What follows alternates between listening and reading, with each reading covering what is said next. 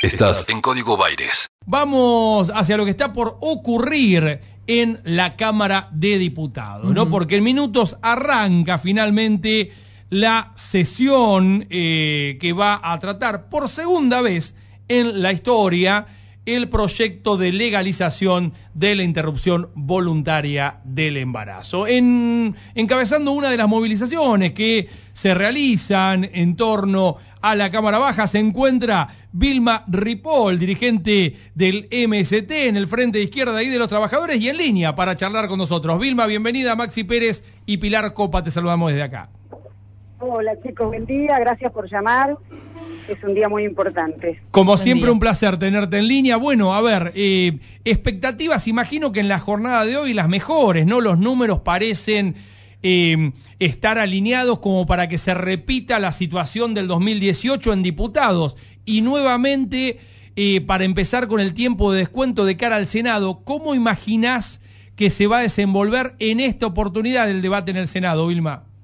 Bueno, no, de verdad creo que el debate eh, hoy va a ser ya eh, importante porque va a ser un primer paso, un paso que estamos esperando desde hace tantos años, eh, que es que salga la ley. Porque de verdad, si sale la ley, muchas mujeres de los sectores populares que después van solas a solicitar un aborto, porque nosotras nos juntamos todas acá y somos organizaciones, e invitamos a todo el mundo a que se sume con nosotros, y a, a la gente que llega a nosotros la acompañamos, pero ¿sabés qué? Todo el país y lugares que son objetores de conciencia importantes hace que, eh, las mujeres estén solas a la hora de que se, les dé el derecho eh, a decidir qué tanto estamos pidiendo.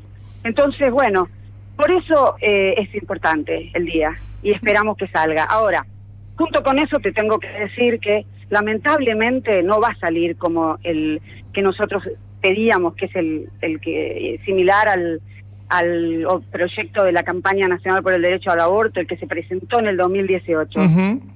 A este le agregaron eh, la objeción de conciencia institucional de hecho. ¿Por qué?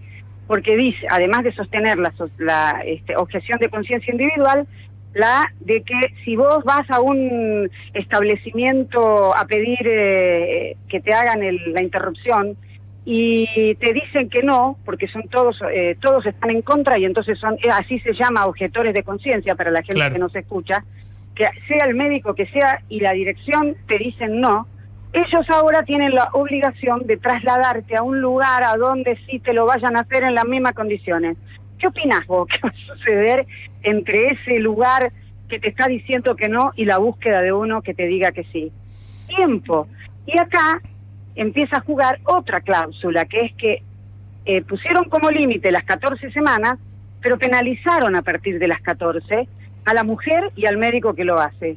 Entonces, ese cuadro a nosotros nos hace pensar de que, de que le han puesto un obstáculo que, puede llegar a ser muy complejo de, traspasar en las manos de las mujeres, de los sectores más populares, de los sectores de las jóvenes, de, los sectores que se mueren hoy en los abortos clandestinos. Mujeres jóvenes y pobres. Yo coincido, Vilma, en que eh, es eh, quizá la modificación eh, más cuestionable, ¿no? las otras son en definitiva menores frente a esta posibilidad.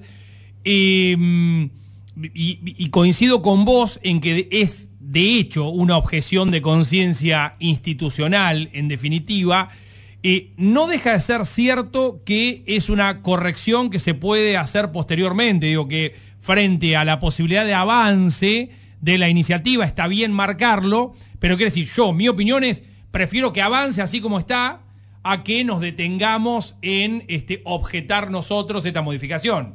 No, ¿sabés lo que pasa? Es una concesión que hicieron para que salga en el Senado. Claro. ¿Y qué sabes? Ahora va al Senado y yo te puedo asegurar que con los progloditas que hay de senadores van a tratar de meterle mano a la ley para modificarle alguna otra cosa, porque es así. Cuando vos vas a la fábrica o al lugar de trabajo a pedir el 15%, por, querés el 15% de aumento, no pedís eh, el 15%. Pedís el 20, el 25 porque sabés que te lo rebajan al 15 ¿O no? Bueno, esto es igual. Eh, el problema ahora es que el riesgo que hay es que el Senado avance. Pero además, ¿cuándo juntás de nuevo las mujeres, como pasó esto en todo este tiempo, para volver a modificar la ley? La relación de fuerzas era hoy, con todas las mujeres en la calle, con, toda la, con todas las mujeres que no están acá, pero que están siguiendo de cerca el tema. Si no te da esta relación de fuerzas para modificarlo hoy o para pararle la mano hoy, es muy difícil después. No es tan sencillo como creo que vos comprendés que podría llegar a suceder. A nosotros que traemos muchas de juntas y a la izquierda que traemos muchas, no vamos a quedar toda la noche, estuvimos toda la noche de anoche, lo que quieras. Es difícil. Entonces, por eso creemos que es importante aprovechar esta relación de fuerza para decirle no basta, hasta acá sigamos, de acá en adelante será después de la reglamentación, pero no ahora, en la ley madre. ¿Me expliqué? Sí, sí, sí, clarísimo, por supuesto. ¿Qué opinas de eh, este dispositivo que ha montado el sector eh, que rechaza el proyecto? que a diferencia de lo que ocurrió en, en, 2018, en esta oportunidad se dedicó de forma sistemática a escrachar, a apretar y a presionar directamente a los diputados y senadores que van a tener que este, decidir sobre el proyecto. Mira, yo opino que de verdad no van a hacer eso o lo van a hacer muy aisladamente porque ya obtuvieron las concesiones que querían. Ellos vieron que la relación de fuerza no daba para que la ley no salga. ¿Entendés? Y que se opongan así tan ferozmente como hicieron en el 2018. Entonces hoy, ni ayer, ni están, porque de verdad opinan, seguramente, que han conseguido las concesiones. Por ejemplo, de los 13 a los 16 años, ya consiguieron que que tengas que venir acompañado por un familiar o amigo, una cosa así. O sea, que lo más probable es que si sos de un barrio y, tenés una, viola, una violación intrafamiliar, te acompañe el violador. Claro. Entonces, son muchas las cosas que, digamos, los obstáculos que le, le, otorgaron a la iglesia y a los antiderechos. Por eso están, te diría, irreconocibles.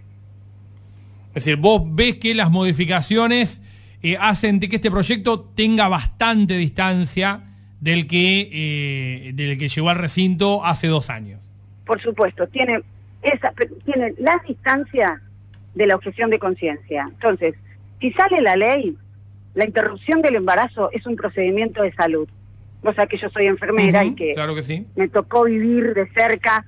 Primero me tocaron abortos de la clandestinidad que se infectaron y te aseguro que es dramático ver la, muerte de las mujeres por aborto séptico. Pero la otra, me tocó acompañar mujeres, una niña al San Martín de la Plata y nos hicieron objeción de conciencia institucional.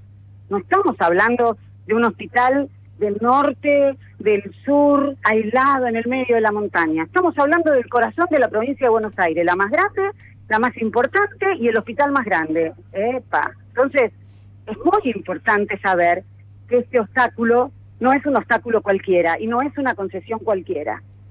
Sí, en, ese punto además respecto del sistema público no se puede permitir. Digo, ahí, es cierto que no dice eso. Lamentablemente no dice que en el que en el en el sector público no se puede eh, hacer ningún tipo de objeción de conciencia.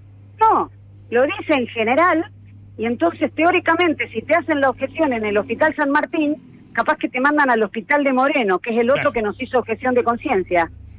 ¿Y ¿quién, quién tenemos que hacer? Tenemos que seguir organizadas, movilizadas para defender que se aplique, que nos den el derecho por el que tanto peleamos por las concesiones que se hicieron en, en la ley a los para que salga. Bueno, está bien que uno pueda negociar, pero no las cláusulas que hacen. De, todas maneras, Vilma, también es cierto que eh, aún con el mejor proyecto posible aprobado, eh, aún si se hubiera aprobado, si se hubiera aprobado en 2018, seguramente hoy estaríamos charlando de todo lo que falta implementar. Quiero decir, el, laburo que se viene tras la aprobación de la norma, eh, esperemos que se apruebe, es igual este faraónico, ¿no? Lamentablemente, porque los sectores conservadores van a seguir ahí agazapados intentando este impedir su materialización. Sí, no tengo ninguna duda. Va a ser, por supuesto que va a tocar, algunos le vamos a tener que llevar la ley y pegarle en las paredes de todos los establecimientos para que diga, para que nos reconozcan que salió la ley. Claro. en algunos juzgados también, seguramente. Sí. Este, que en algunos juzgados también va a haber que pegarle la ley para que los, los jueces la lean, ¿no? Jamás. Este, Cuando nosotros nos hicieron objeción de conciencia en el San Martín de la Plata y en el Hospital de Moreno, ellos se encargaron de convocar a los celestes y nos llenaron Claro. la puerta de celeste para que no pudiéramos sacar la paciente. claro. ¿Entendés? Entonces, por supuesto, es un paquete el que nos toca resistir. Solo que lo que nosotros decimos, con la ley vamos a estar mejor, porque siempre tenés la herramienta. Ahora, sin la objeción de conciencia, saldrían del medio, el sacarían del medio el obstáculo más denso de, de traspasar, que es el de la objeción de conciencia institucional. Porque si hay una objeción de conciencia individual, de última vos podés ir a presionar a la dirección, Claro. que era lo que pasaba antes, y decirle, eh, muchachos, pongan otro médico, pongan otro de guardia que esté y que nos haga el procedimiento. Así, con la objeción de conciencia de hecho, te van a decir, no, acá no, se lo vamos a trasladar a tal otro. Y entonces eso va a ser un mecanismo de los sectores antiderechos de dar la pelea en las direcciones de los hospitales para que vuelvan a hacer objeción de conciencia institucional. Ese es el riesgo, no sé si me explico. Sí, Sí. clarísimo, clarísimo. Vilma, estoy sobre las noticias. Gracias por estos minutos. No, gracias. Igual vamos a festejar la salida de la ley. Igual la vamos a pelear para que se aplique, que se preparen, que vamos por ellos. Por supuesto, un fuerte abrazo. Saludos. Gracias. Gracias. Vilma Ripoll, desde el Congreso Nacional, arranca el debate en diputados por el proyecto de legalización del aborto. El equilibrio justo entre música e información. Está en Radio La Plata. Radio La Plata. El nombre de tu ciudad. Tu ciudad. Tu ciudad.